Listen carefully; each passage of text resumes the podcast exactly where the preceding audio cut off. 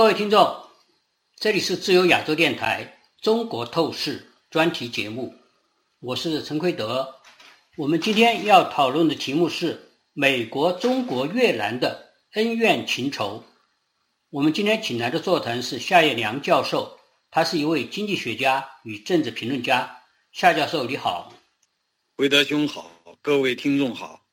大家知道，几天前，也就是九月二十三日。美国和越南政府正在就两国有史以来最大的一笔军售案进行谈判，也就是关于 F 十六战机销售到越南的谈判。这笔交易一旦达成的话，不仅会令北京感到不安，而且也将打击俄罗斯这个越南传统的武器供应国。对美国而言，这是一箭双雕的交易，很重要的一个交易。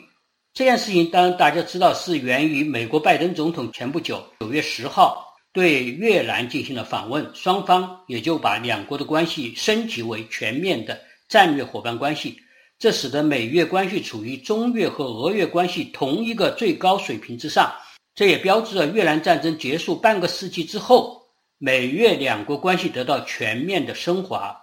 大家知道，中国和越南同属于汉字文化圈。关系源远流长，后来在上世纪五十年代之后，又都属于所谓社会主义阵营，他们都互相称其关系为同志加兄弟。照理说应该关系很好，而且越南和美国还在上世纪六七十年代打过仗。但是为何越南会目前日益偏向美国，而离他的同志加兄弟中国越来越远了呢？叶良教授，你觉得美越关系的高速升级的主要原因和动力主要来自哪个地方？请。我觉得是两个方面的因素。一个方面呢，是由于在历史上，美国和越南打那场战争，和核心的内容是美国想遏制共产主义势力在东南亚半岛的扩张。因为在中国的支持下，这个势力不断的向外扩张，所以美国当时支持就越南南方来抵制共产主义的势力。那么战争给美国造成了很大的创伤，因为美国这个这场战争，好像他受到的伤害，给美国人的心目中觉得比在这个韩战中受到的伤害要大。还大，对。呃，所以呢，他们一方面在结束战争之后，还是有很多的美国军人有那种战后创伤、心理上的疾病，带来了很多的社会问题，所以在越战中反战的情绪也是应该是波及了美国全国。所以美国在这场战争中付出了高昂的代价。那么后来呢？当越南说要搞改革的时候，美国曾经对越南抱以很高的期望，希望它能变成一个自由化的市场化的国家。但是很可惜，越南也是好像是跟着中国亦步亦趋。虽然跟中国打过一场仗，但是呢，越南在意识形态，在很多方面都不敢独辟蹊径，总是看中国。呃，我举一个例证，在二零零三年的时候，我曾经被越南党中央、国务院作为中国经济学家邀请到越南。我和当时国家发改委的一个常修哲教授，我们两个人去，是给他们这个党中央机关、政府机关那些领导人做报告。当时我们在河内做了三天的报告，给我们做翻译的那位是当年给毛泽东、周恩来、胡志明做翻译的，是越南人，叫阮登银。他呢是一九五五年进入北京大学中文系，一九六零年毕业。他讲汉语，我们如果不看他的脸，就认为他是中国人。是啊，非常的精通，而且对历史非常的了解。所以后来呢，当我们结束了正式的工作，他经常会私人请我吃饭。他因为在越南，他算是有钱人，他自己有几栋小楼，他有钱，他就愿意跟我谈一谈这个中国的情况。所以他到我住的那个酒店去。带了一包这个过去珍贵的照片，我从来在报纸上没有见过，画报上都没有见过那样一些照片，就是胡志明、范文同、伍元甲这些人跟中国的高级领导人很多的私下的会见的照片，他就在旁边做翻译。然后呢，他就讲到我们过去在中国大陆很少听到的一种说法，他说其实胡志明跟毛泽东他们中国领导人的关系是很好，但是呢，中国领导人把他们一直当着小兄弟。是，所以呢，胡志明过去算是共产党人派在越南 这个搞共产主义国际治理的一个小兄弟，所以呢，他们对胡志明关系比较好，但是仍然有那种发号施令，好像派任务给他的那种感觉。但胡志明愿意接受，其他人就未必愿意接受。其中那个李隼是比较明显的态度是最鲜明的，变化最大的作所以他们的按照这个越南翻译的说法，就是整个越南人。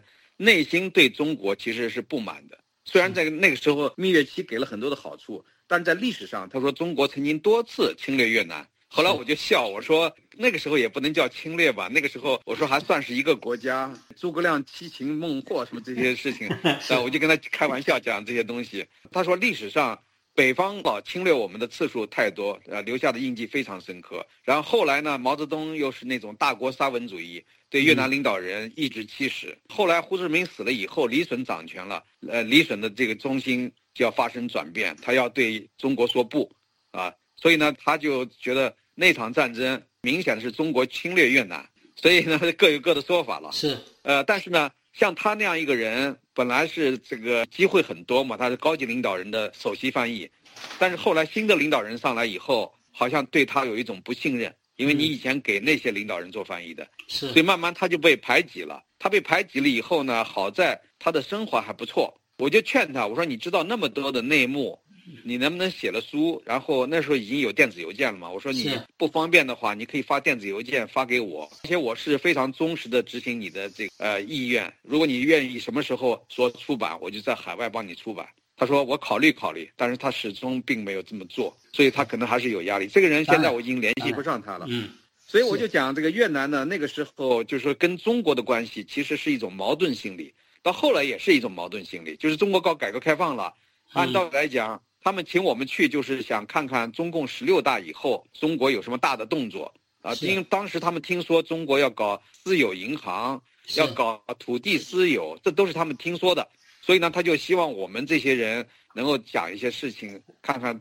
中国如果做的话，越南也想也想这么做。后来我就跟他们讲，我说虽然我们这作为学者很早就提出了这些土地私有制啊、私有银行啊，很多方面都提出了，但是呢，官方不容易接受。我说这个现在推进一点一点都非常的困难。但是呢，越南朋友带我去看了一些地方，越南当时已经有私营的银行了，而且呢，私营银行的资本金虽然呃不够丰厚，比如说三百元。相当于三百万元人民币的规模就可以成立一个私人的小银行，嗯啊，但是呢，我就觉得，既然人家有这样的私有银行，另外我到越南农村去看，越南农村比我们想象的要好得多，因为它越南不大嘛，它越南农村很多人家都是那种像法国人盖的那种三层的、两层的小楼，非常的漂亮，那要比中国的深圳、东莞。因为同时期，深圳东莞那边也盖了很多的小楼，但是呢，完全不像个样子，上面建什么呃亭子啊，建庙宇啊，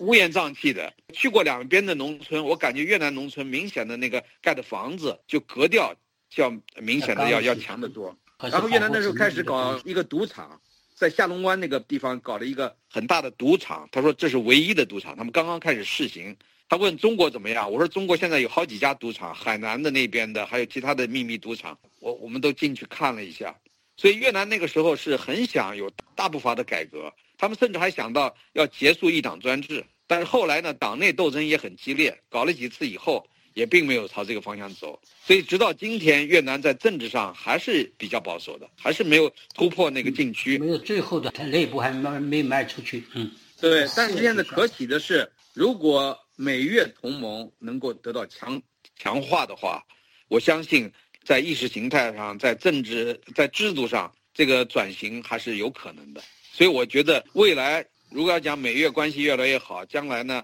越南很有可能在制度方面先行一步，走在中国前面。所以这点我觉得是感到挺高兴，因为越南也很小嘛。如果美国带动西方国家稍加投资的话，那越南很快就可以好起来，现在已经不错了。越南现在中国的这个过去很多产品是在中国产业链转移到越南去了嘛？越南的这个人口又少，这个地又小，如果西方国家集中投资越南的话，很快就可以成为一种西化的市场化国家。所以我觉得这种可能性很大。另外一个，我觉得，呃，是考虑到军事战略方面的合作，因为这个中国在南沙群岛岛礁方面建军事设施。然后中国的军舰，还有中国的武装渔民，渔民本来是打鱼为生的嘛，但是呢，现在中国组织了一批不是真正的渔民，他们可以在海上待一个月不打鱼，而且都是有枪的，所以通过训练的，就是叫民兵渔船。他们说民兵，呃，就是武装渔民，呃，所以他们经常会用大一点的船撞越南的小船，撞菲律宾的小船这种事情。所以呢，这个摩擦一直是有，但是双方都比较克制。那么就是说要取决于美国的态度。如果美国不介入的话，那中国在这个方面会越来越嚣张，因为中国现在很多导弹驱逐舰，还有一些护卫舰，还上面还装了水炮，装了呃激光，装了一些其他东西，他们经常撞这些小渔船，所以说会对越南、菲律宾这些国家的渔民造成一些伤害。呃，而且自从中国渔民到那些不属于中国海域的地方去打鱼。那应该说，给越南和菲律宾的渔民都带来了这个一些经济上的损失，啊，因为这个国际法庭已经公布说那边就是原来按九段线认定的那个东西是不合法的，所以，所以现在在我看来，呃，目前中国最有可能发生战争的地方倒不是台湾，我觉得中国目前不敢打台湾，嗯啊，是不是有可能在东南亚动一动越南或者动一动菲律宾？啊，我觉得这个可能性是存在的。如果要是动他们的话，那么作为美国，呃，美国跟这个菲律宾关系更加紧密，是有一种防务防务条约、防务协定，你看有同盟关系。对，那么跟越南现在这次关系更加密切之后，会不会将来也搞出一个类似于呃那个菲律宾那样的防卫条约来保护越南？呃，我觉得可能中共的这些做法。有可能促成这些反中共、反中国的这样的一些周边国家形成一个新的联盟啊！当然，你叫它小北约也好，叫呃东南亚或者是中国周边的这种反中同盟，这都是有可能的啊！军事同盟，嗯，是。刚才岳阳岳阳介绍一段这段历史很有意思，实际上就是中国和越南的关系，即使是在中越打过仗以后，就是在一九七九年，邓小平。这个仗当然大家知道是非常大的，整个中国转向的外交意义。邓小平实际上是主要是打给美国看的，就是说是投名状了。他当时要和美国为首的西方国家建立一些比较好的经济贸易关系，甚至更好的外交关系。而且邓小平蛮方要访问美国，所以他就部署好了这个。然后到美国访问以后，给卡特总统已经说了，他要做这个事情，要惩罚一下这个什么什么的。因为他知道美国和越南之间因为打过仗，还是有心结，所以说这个东西对对美国来说是个献礼，是个他第一次访问的一个献礼，而且同时整个的中国的外交方向就发生了重大的转变，也是。但是这个战争以后，虽然是越南和中国曾经有一度非常的对立，非常的仇视，除了历历史上越中国是越南的宗主国，或者更早的时候中越南直接就是中国统治的。然后十个世纪以后，后来又是宗主国和藩属国之间的关系。总之，越南是有很大的不满的。但是到了社会主义国家，到了刚才依然讲的胡志明时代以后，那是关系好的不得了。后来是在美越战争的时候，中国和苏联争宠，要比赛表现自己谁对越南的援助更得力、更更强强悍。当时中国甚至很多红卫兵都越境跑到越南去打仗，所以这个。关系当时是非常之铁的，但是过了不久就发生了重大的变化，就是因为中国和苏联的关系变化。后来越南逐渐的看清楚了，苏联好像还是力量更强或者更值得依靠的，再加上他和中国的历史恩怨，所以和苏联的关系就更进一步。那时候淡下来了，打了仗以后当然更是敌对了。但是到了后来，它这中间经过了一些曲折复杂的变化，它有一个起起伏伏的变化，到了。中国改革开放，邓小平九二南巡之后，就像刚才岳阳说的，中国的发展相当快了，就是说接近西方以后相当快了。所谓的共产主义制度，所谓经济改革，似乎看起来中国这个路子走的似乎在当时的所谓社会主义国家，当然欧洲的已经全部变色了，但是在亚洲看来，他们还不想变更自己的体制的这些国家看来，中国的路子似乎是值得学习的，所以后来慢慢的就。解开了越南和中国的关系但之后，有一段时间呢，中越的关系渐渐趋于缓和，等等等等，这一系列的发展，大家耳熟能详的知道。所以后来到了二零二二年，甚至这中国大陆是越南最大的贸易伙伴和第二大的出口市场，越南是中国大陆的第六大的贸易伙伴，以及在东南亚国家联盟的第一大贸易伙伴。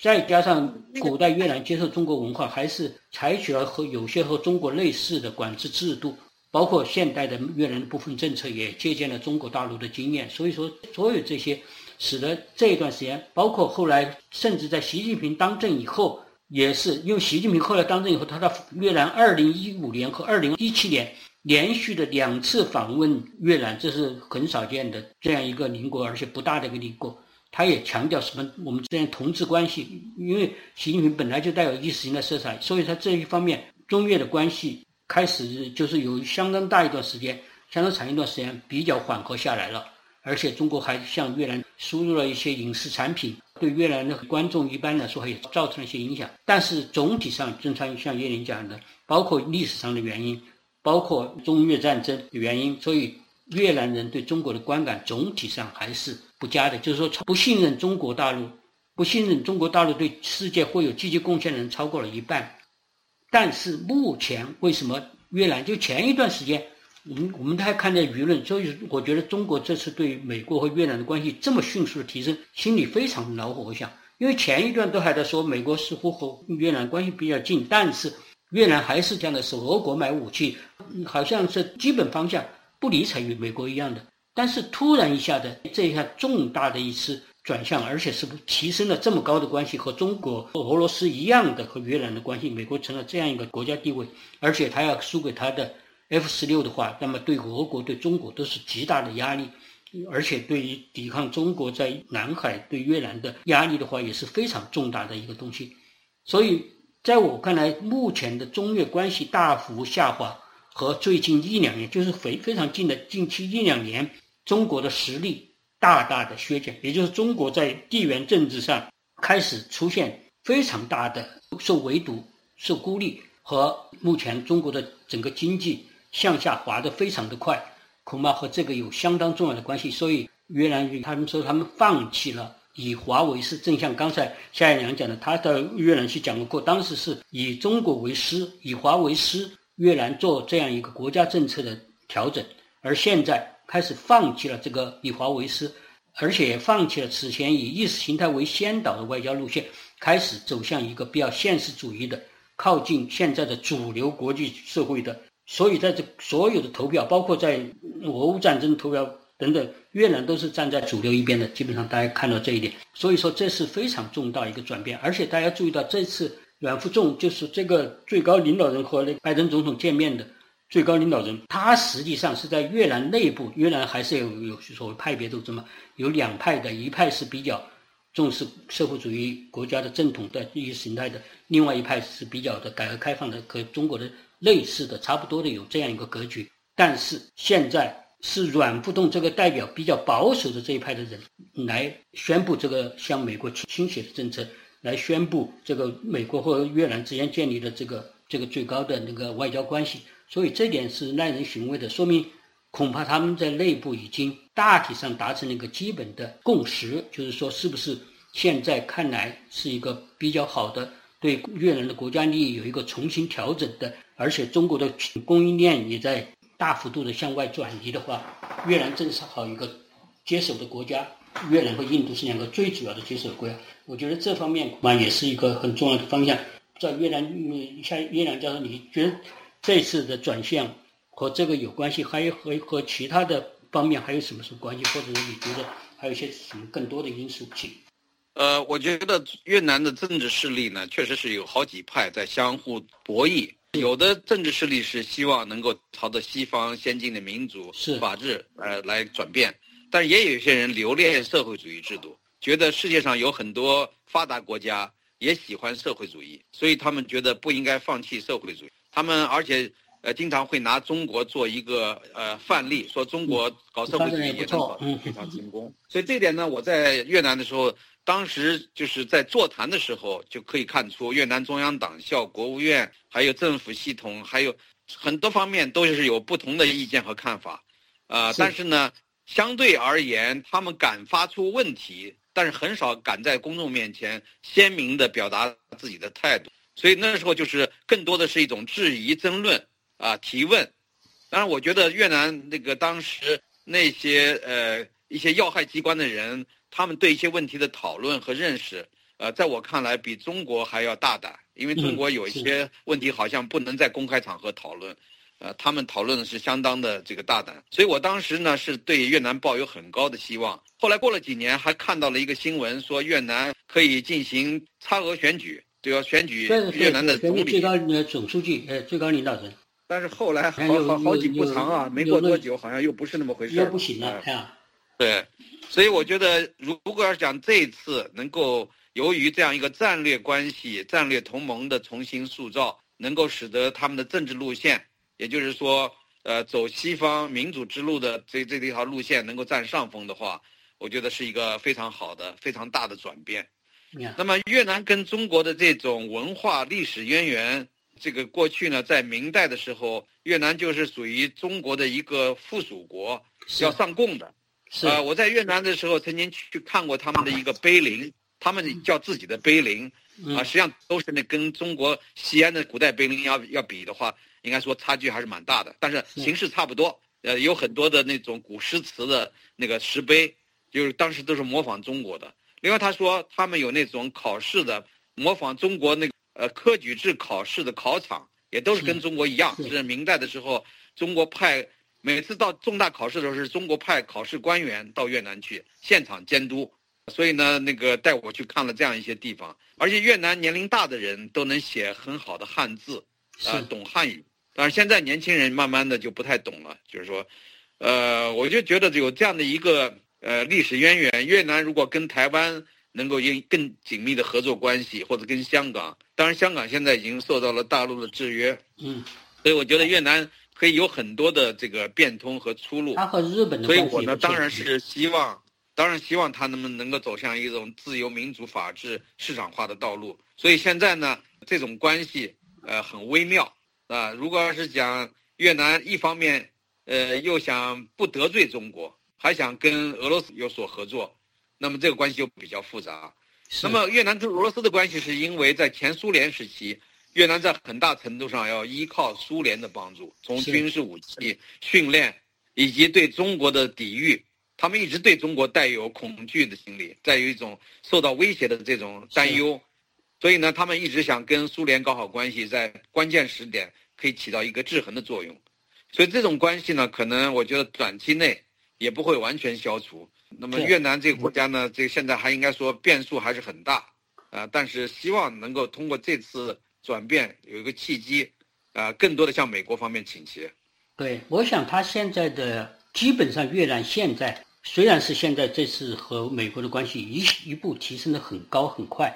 但是中间还是会有一些越南，他肯定是还是有平衡的考虑。他们官员也有说的，有比较有智慧的官员，他是说的。他说：“当然，我们在经济上我们并不会中断和中国的关系等等等等，嗯，但是我们在安全上，在地缘政治上，特别是在南海问题上，这个是我们要捍卫自己的国家利益等等。我觉得现在越南和中国和美国的关系有点类似于当年冷战后期、冷战时期美国、苏联和中国的关系。当时美国的最大敌手是苏联。”而当时中国本来是属于苏联阵营的社会主义阵营的第二把手，也就是说，如果构成三角关系的话，美苏中，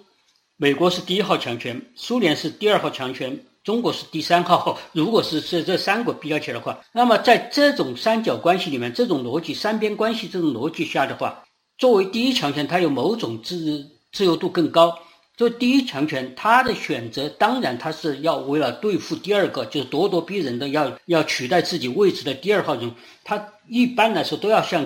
第三方，就是说最弱的一方，三者之间最弱的一方中国联手。所以戏剧性的1972年的一个松访华等等，这和这个这这个三边逻辑关系是有关系的。现在的关系。美国、中国和越南，现在中国成了美国的主要对手、战略对手，而且中国是咄咄逼人的要想取代美国的位置，而越南在这个中间也恰恰是，就原来越南和中国也是一个阵营的，逐渐、逐渐的中间产生了问题，嗯嗯，越南怕中国这个强权压制自己，或者说是有霸权逻辑，就像当年毛泽东对苏联的抱怨一样，那么。这样一个三角关系，很显然的，美国它的国家利益是很显然是要和越南联手而抗拒中国的，而越南本身也是，它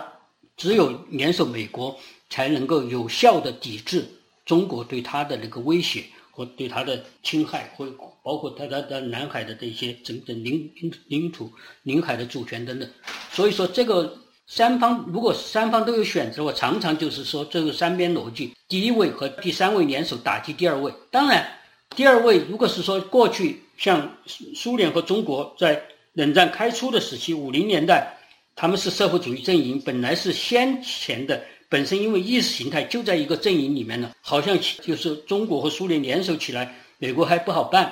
但是那个意识形态的联系，后来发现抵不上国家利益，或者是说。所谓的地缘政治上的更长远的这种逻辑力量，更长远的一个所谓的利益力量，这来推动。而意识形态后来，中国恰恰是用假装以认为苏联更缓和了、更妥协了而为由，来用更左的意识形态语言来攻击苏联。但实际上，最后他这种所谓最极端的意思呢，反而和最极端的右边的、最极端的左和最极端的右边的美国突然一下联手了。所以这种逻辑，我想是这个非常经典的案例。所以，所以目前的美中越之间的关系和当年的美苏中之间的关系有某种相似之处。我觉得这个是一个可以参考的，也就是说，可以对将来怎么发展的一个一个参考系数。另外一种，当然还有一个就就是说，从地缘政治逻辑来说。美中越的关系也是越南必须要联手美国，因为按照中国的古老呃的地缘政治逻辑，这个在现在并没有完全失效，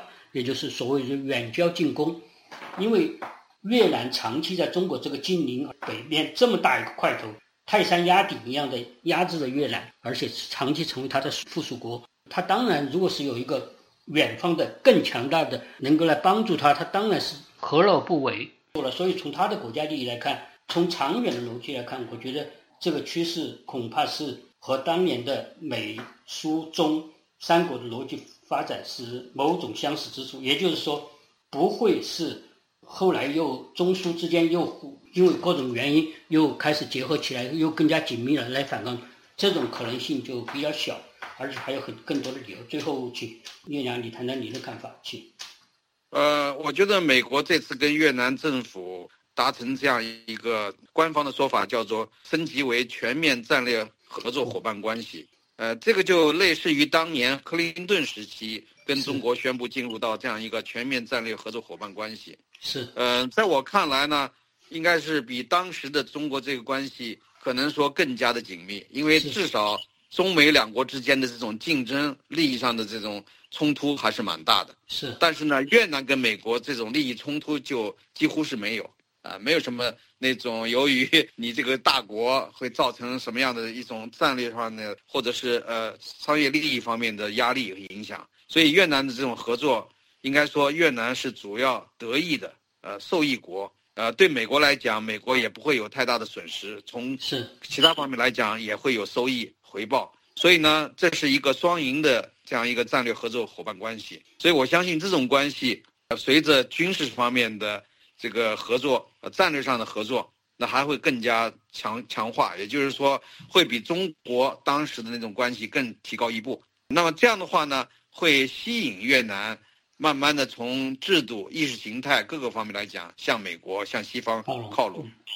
嗯，我觉得长远的趋势我是比较看好这一点的。虽然说中间可能还会波动几次，但是我觉得基本趋势是，而且美美国近年来一直稳步推行的这个围堵。中共的那个地缘政治大战略和军事的大战略，现在越南这个口，如果和美国接洽上了的话，那就是等于南边是封口了。也就是说，菲律宾和越南成为南边的重大的对北方中共的一个制衡力量。那我还看到有另外一种可能性，就是越南呢虽然是劳动力密集型的呃经济，但是呢，呃，如果美国愿意向越南转移半导体芯片制造方面的一些技术。一方面可以压制中国，可以说把原来在中国呃合作的这种机会转让给越南。还有一种可能呢，就是说在金融领域的服务合作会扩大。那么如果要不能在中国进行这样的金融市场的拓展，如果在越南进行的话，那么就是东南亚成为一个金融服务的一个中转站。是，我觉得这这也是一个不错的选择。那么将来的话，中国大陆有一些富人。在中国大陆没有办法得到这种自由兑换的机会，是可以跑到越南去来做这样的事情。是是是，过去一直在新加坡这样做，但是现在越南这种话就可以更增加一些选择点，我觉得也是非常重要的。就是说总的来说，我觉得基本趋势美国和越南这次的关系提升，我觉得